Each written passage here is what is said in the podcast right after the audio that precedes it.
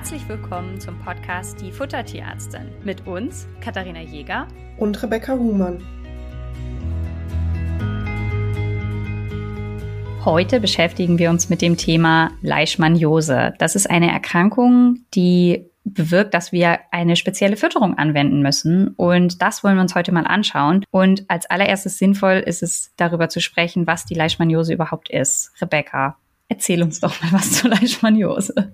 Die Leishmaniose gehört zu den sogenannten Reise- oder Mittelmeerkrankheiten. Wir kennen das meistens von den Hunden, aber tatsächlich können auch Katzen betroffen sein. Die landen nur aus dem Mittelmeergebiet nicht so oft in Deutschland, sodass das hier nicht so gängig ist. Auslöser der Krankheit sind die sogenannten Leishmanien. Das sind einzellige Parasiten, die im Blut leben. Übertragen wir das Ganze durch die Sandmücken. Das sind spezielle Mücken, die vor allen Dingen im Mittelmeerbereich leben und deswegen ist auch da die Leishmaniose so ansässig. Fairerweise muss man aber sagen, dass diese Sandmücken immer weiter Richtung Norden vordringen durch die ähm, Erwärmung und auch in Südwestdeutschland gibt es schon vereinzelte Gebiete, wo diese Sandmücken und auch die Leishmaniose bei uns auftreten. Die meisten Fälle, die die Tierärztkollegen in den Praxen sehen, sind aber typischerweise die Hunde, die eben aus dem Mittelmeergebiet oder den südlichen Gefilden mitgebracht wurden oder eingeführt wurden. Ihr könnt euch also im Endeffekt so vorstellen, dass die Sandmücken wie ein Taxi funktionieren. Das heißt, die springen von einem Wirt zum anderen, saugen bei einem Wirt Blut, nehmen ein paar Gäste, nämlich leider die Leishmanien auf, fliegen zum nächsten Wirt und infizieren diesen. Und das ist der Übertragungsweg, wie das eben stattfindet. Und jetzt ist ja das Besondere der Leishmaniose, dass sie nicht immer sofort zu einer Erkrankung führt, sondern es ist ja so, dass wenn die Tiere nach Deutschland kommen, auch über eine lange Zeit sehr symptomlos herumlaufen können, ohne dass jemand weiß, dass sie äh, Leishmaniose haben. Da sehen wir ganz klar die Aufgabe auch der Tierschutzorganisationen, die eben die Vermittlung solcher Tiere ja durchführt, darin, dass die Tiere regelmäßig untersucht werden, beziehungsweise auch die Besitzer darüber aufgeklärt werden können, dass es so lange dauert, bis überhaupt die Erkrankung wirklich auch ausbricht. Und nur weil in den ersten zwei Jahren nichts passiert ist, dass das nicht bedeutet, man ist irgendwie fein raus. Denn vielleicht magst du uns mal was zu den Symptomen sagen und wie lange es auch dauern kann, bis solche Symptome überhaupt auftreten und welche Symptome so dazugehören. Es kann wirklich mehrere Jahre nach Infektion dauern, bis Symptome auftreten. Und auch diese Mittelmeerkrankheiten, Check-ups, die man machen kann, wenn die Tiere reinreisen, sind, wenn die negativ sind, kein hundertprozentiger Schutz, dass nicht doch irgendwo die Leishmanien im Körper des Tieres schlummern und irgendwann ausbrechen können. Also vom Prinzip her muss man, wenn man einen Hund aus den speziellen oder aus den betroffenen Gebieten hat, ja immer ein bisschen auf der Hut sein, auch noch Jahre nachdem er nach Deutschland gekommen ist, dass die Erkrankung ausbrechen kann. Und und es ist eben wichtig, sich dessen bewusst zu sein, wenn man ein Tier eben aus dem Mittelmeerbereich bei sich aufnimmt. Symptome, die nach außen hin sichtbar sind, also wo wir Tierärzte relativ schnell als an eine Leishmaniose-Infektion denken, sind bestimmte Hautveränderungen. Die Hunde haben oft bestimmte Krusten an den Ohren, ähm, die aufgehen und anfangen zu bluten und nicht so richtig abheilen. Es kann der Nasenspiegel oder die Pfotenballen so krustig verändert sein. Die Krallen können verändert sein. Oft sind auch wie so Hautkrusten an den Knochenfortsprüngen, also zum Beispiel ähm, am Ellbogen oder hinten am Sprunggelenk sichtbar. Das ist so das, was nach außen auffällt. Die anderen Symptome sind eher ja nicht so spezifisch. Das heißt, nicht so ganz klassisch nur für eine Erkrankung, sondern können theoretisch ähm, auch bei anderen Erkrankungen auftreten. Das ist sowas wie Gewichtsverlust, Fieber, dass die Tiere nicht fressen mögen oder schwach sind. Die Lymphknoten sind häufig stark angeschwollen und in vielen Fällen kommt es leider auch zu einem Schaden der Niere. Gehen wir mal davon aus, dass bei einem Tier jetzt die Leishmaniose auch behandlungswürdig ist. Es gibt durchaus die Möglichkeit, die zu behandeln. Und zwar ist es gängig, dass ein Medikament zum Einsatz kommt, das Allopurinol heißt. Das kennt ihr vielleicht aus einem ganz anderen Zusammenhang. Und zwar ist das ein Medikament, das auch im Menschen, also im humanen Bereich sehr geläufig ist. Und zwar wird es zur Gichttherapie eingesetzt. Und zwar verhindert dieses Medikament den Abbau von Purinen zu Harnstoff. Kleiner Ausblick, was Purine sind, werden wir euch gleich noch ein bisschen ausführlicher erklären, weil es einfach ganz wichtig ist für die Fütterung. Aber hier an dieser Stelle einfach nur mal, dass diese Möglichkeit der Therapie eben verhindert, dass die Leishmanien sich weiter ausbreiten und man die hier so ein bisschen im Schach hält. Denn bei der Leishmaniose gibt es noch eine Besonderheit. Es ist leider keine Heilung möglich. Das heißt, wenn sie einmal da sind, bleibt das Tier ein Leben lang infiziert, auch mit Therapie.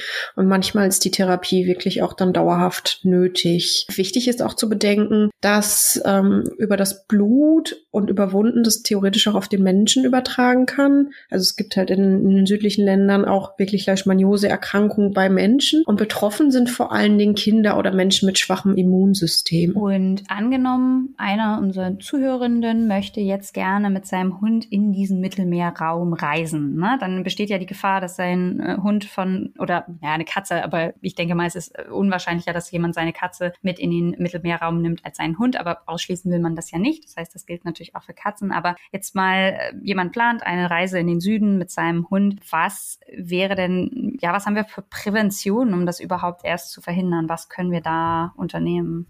Drastisch gesagt muss man erstmal sagen, die sicherste Prävention ist, das Tier tatsächlich in Deutschland zu lassen, also nicht mitzunehmen, sondern irgendwie anders unterzubringen. Wenn das nicht möglich ist oder man einen längeren Aufenthalt irgendwo im Süden plant, ist natürlich logisch, dass man sein Haustier mitnehmen möchte. Dann muss man als erstes versuchen, den Hund so gut wie möglich von den Sandmücken fernzuhalten. Da gibt's unterschiedliche. Es gibt so Spot-on-Präparate oder Halsbänder. Das müssen aber ganz spezielle sein, die auch zum Schutz vor diesen Sandmücken geeignet sind. Und man sollte die Hunde nicht zu den Dämmerungsstunden ähm, mit rausnehmen, weil da die Mücken tatsächlich am aktivsten sind. Außerdem gibt es eine Impfung gegen die Leishmaniose, mhm. die verhindert aber nicht, dass der Hund die Leishmanien bekommt, also dass die auf den Hund übertragen werden, sondern die sorgt nur dafür, dass die Erkrankung milder verläuft, wenn der Hund wirklich infiziert ist. Okay, jetzt haben wir schon mal ganz viele wichtige Sachen angesprochen. Jetzt kommen wir doch mal zu unserem Thema, nämlich jetzt ist es leider passiert, euer Tier ist Leishmaniose positiv und jetzt wollt ihr natürlich wissen, wie wir durch die Fütterung unterstützen können beziehungsweise auch, warum es so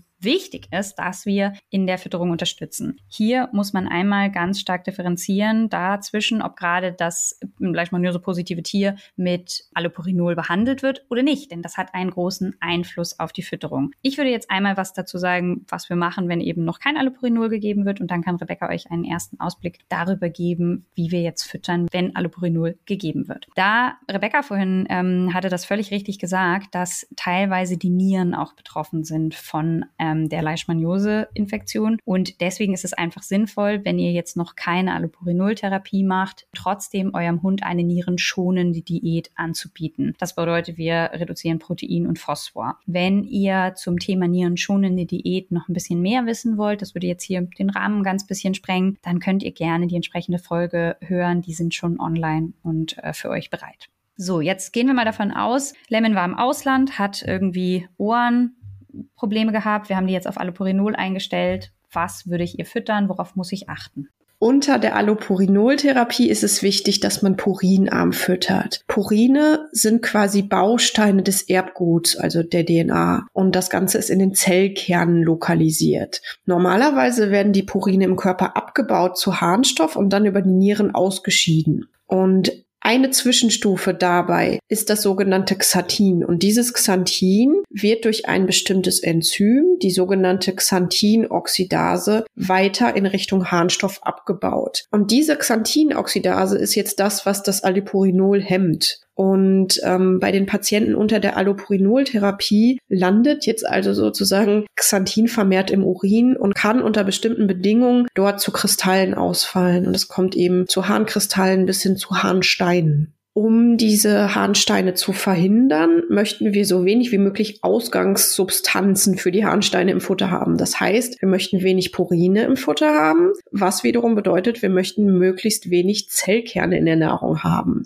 Zu den zellreichen Futtermitteln gehören vor allen Dingen Innereien, sowas wie Leber, Herz gehört dazu, aber auch ähm, Bierhefe sind quasi ganz viele kleine Zellen oder Algen und auch manche Fischsorten, sowas wie Sardinen oder Sardellen, haben sehr, sehr viele Zellen und Zellkerne. Im mittleren Bereich der Zellzahl liegt das Muskelfleisch und ganz wenig Zellkerne sind enthalten in Ei. Das ist ja, ihr könnt euch vorstellen, so ein ganzes Ei ist quasi eine riesige Zelle mit nur einem Zellkern, also nur ganz wenig Purin. Oder auch Milchprodukte, so, wo so gut wie gar keine Purine drin sind. Und auch Kohlenhydrate sind in der Regel eher purinarm. Das ist super, Rebecca, dass du uns hier einen Überblick gegeben hast darüber, wie viel äh, oder was man füttern kann und was nicht. Und jetzt ist natürlich das Entscheidende, dass wir euch so ein bisschen dabei helfen, wie ihr grundsätzlich füttern könnt. Also es gibt durchaus Trockenfutter, die auf Eibasis sind. Und das hat Rebecca ja sehr gut erklärt, dass man Ei immer nehmen kann, weil das mit das purinärmste Futtermittel ist, was man auch verwenden kann. Das heißt, da gibt es auch Fertigfutter, die auf dieser Basis sind. Beim Nassfutter ist so ein bisschen das Problem, dass wir eigentlich kaum Nassfutter auf dem Markt haben, die ohne Innereien sind. Und in dem Moment, wo da halt ein bisschen Innereien drin sind, sind die nicht geeignet. Und dadurch fallen da einfach ganz, ganz viele Produkte weg. Was man aber machen könnte, ist, wenn man gerne eine Dose füttert, dass man zum Beispiel eine Reinfleischdose nimmt, also eine Dose, in der ausschließlich Muskelfleisch enthalten ist und diese dann mit ein paar weiteren Komponenten ergänzt, also zum Beispiel einer Kohlenhydratquelle, ein bisschen Obst und Gemüse und ähm, einem Mineralfutter und einem Öl, so dass es für euch trotzdem leicht umsetzbar ist. Aber es ist halt eben nicht einfach nur, ich mache eine Nassfutterdose auf und fertig, aber trotzdem ist das ähm, managebar. Barfrationen, so wie ihr die kennt mit 80, 20, sind für Leishmaniose-Patienten überhaupt nicht geeignet, weil wir zum einen immer eine sehr starke Proteinüberversorgung haben und zum anderen ähm, sehr, sehr viel Innereien. Also das ist nicht gut geeignet. Was aber auch sehr, sehr gut funktioniert für die Leishmaniose-Patienten sind Kochrationen. Und da kann man sich richtig austoben. Da gibt es dann zum Beispiel auch Rationen mit mehreren Eiern am Tag. Eier solltet ihr nicht so viel roh geben, aber wenn man die kocht, dann ähm, ist es durchaus möglich, da auch mehrere am Tag zu geben, je nachdem, ob ihr da eine gute Bezugsquelle habt. Und dann kann man auch richtig schöne Rationen machen, die dann eben teilvegetarisch sind. Das funktioniert ganz gut und ist auch immer gut umsetzbar. Das heißt, ihr seid jetzt gar nicht so eingeschränkt. Ihr habt noch eine ganze Menge Möglichkeiten. Wie gesagt, das Braven solltet ihr lassen und Nassfutter ist ein bisschen schwierig, aber damit ihr so ein bisschen wisst, in welche Richtung die Fütterung für euren Leishmaniose-Patienten gehen könnte, was eure Optionen sind. Und ähm, das Zweite, was bei diesen Harnkristallen immer ähm, zu beachten ist, ist, dass man durch die Fütterung den pH-Wert im Urin beeinflussen kann. Und da möchten wir bei den Patienten unter Allopurinoltherapie eher einen tendenziell basischen pH-Wert haben, so um 7,3. Das heißt, wir, wir stellen die Fütterung so zusammen, dass der pH-Wert eben in diesem bestimmten Bereich nachher ausfällt. Das könnt ihr regelmäßig selbst testen, entweder mit Teststicks, die ihr euch von eurem Tierarzt geholt habt oder eben aus der Apotheke. Sinnvoll ist es, ihr müsst bedenken, immer wenn ihr füttert, dann wird direkt im Anschluss der HNPH erstmal über die Fütterung beeinflusst. Das heißt, es ergibt Sinn, mehrere Stunden nach der Fütterung zu warten. Und ich weiß nicht, wie du das handhabst, aber bei meinen Patientenbesitzern sage ich am meisten, ist es am einfachsten, wenn man morgens, bevor man irgendwas gefüttert hat, einmal die Kelle irgendwie drunter hält, dann den Stick reinsteckt und dann weiß, bei welchem pH-Wert man sich befindet und dann weiß man, ob man eben auch in dem gewünschten pH-Wert ist. Also und was halt eben auch noch wichtig ist, ist, dass man sehr viel Flüssigkeit dem Hund gibt. Also ihr könnt euch vorstellen, jetzt haben wir das Problem, jetzt werden Xanthine mit ausgeschieden und jetzt ist die Gefahr, dass sich ähm, Steine oder Kristalle bilden. Und je kleiner die sind und je mehr die Blase gespült wird, desto höher ist die Wahrscheinlichkeit, dass die eben auch ausgespült werden und dann eben sich gar nicht erst die Chance haben, größer zu werden und Probleme zu machen. Denn das wäre der Worst Case. Wenn jetzt die Steine da irgendwo feststecken, dann ist das sehr, sehr unangenehm. Und das gilt es auf jeden Fall zu verhindern. Also, wenn euer Tier Allopurinol bekommt, ist es deswegen ganz wichtig, dass die Fütterung entsprechend angepasst wird, damit wir diese Steine oder Kristalle eben verhindern und da nicht euer Tier, was ja auch mit der Leishmaniose zu kämpfen hat, nicht noch mehr Probleme bekommt damit ihr euch nochmal anschauen könnt, welche Futtermittel für purinarm, also welche Futtermittel purinarm sind und welche Sachen ihr verwenden könnt und welche Sachen ihr meiden solltet, werden wir euch dafür nochmal zwei Instagram-Posts erstellen für die unterstrich Futtertierärztin, damit ihr da auch das griffbereit habt. Speichert euch den Beitrag ab, damit ihr es immer wieder findet, falls ihr mal unsicher seid. Und ich denke mal, damit habt ihr einen guten ersten Überblick über das Thema Fütterung mit der Leishmaniose. Wenn ihr jetzt die Diagnose bekommen habt, dass euer Hund Leishmaniose positiv ist und jetzt die Allopurinol-Therapie ansteht und ihr überlegt, die Fütterung umzustellen und euch noch nicht sicher seid, ob so eine Ernährungsberatung das Richtige für euch ist, kommt gerne in unsere Kennenlerngespräche. Die könnt ihr bei Rebecca und mir buchen. Die sind völlig unverbindlich und dann können wir euch einfach mal verraten, wie das Ganze ablaufen würde, was an Kosten auf euch zukommt und wie das Ganze funktioniert. Das Ganze bucht ja ganz simpel über unsere Homepage, über das Terminbuchungstool und da kann man eigentlich nur gewinnen, würde ich mal sagen Hast du noch was auf deiner Liste? Haben wir alles angesprochen? Ich denke, wir haben es ganz gut zusammengefasst. Sehr, sehr gut. Dann bin ich ja glücklich, dass wir auch diese Folge gemacht haben. Danke, dass du hier zugehört hast und ähm, uns auf dieser kleinen Podcast-Reise immer weiter begleitest. Und wir hoffen, dass ihr was mitnehmen konntet und sagen bis dahin. Bis dann.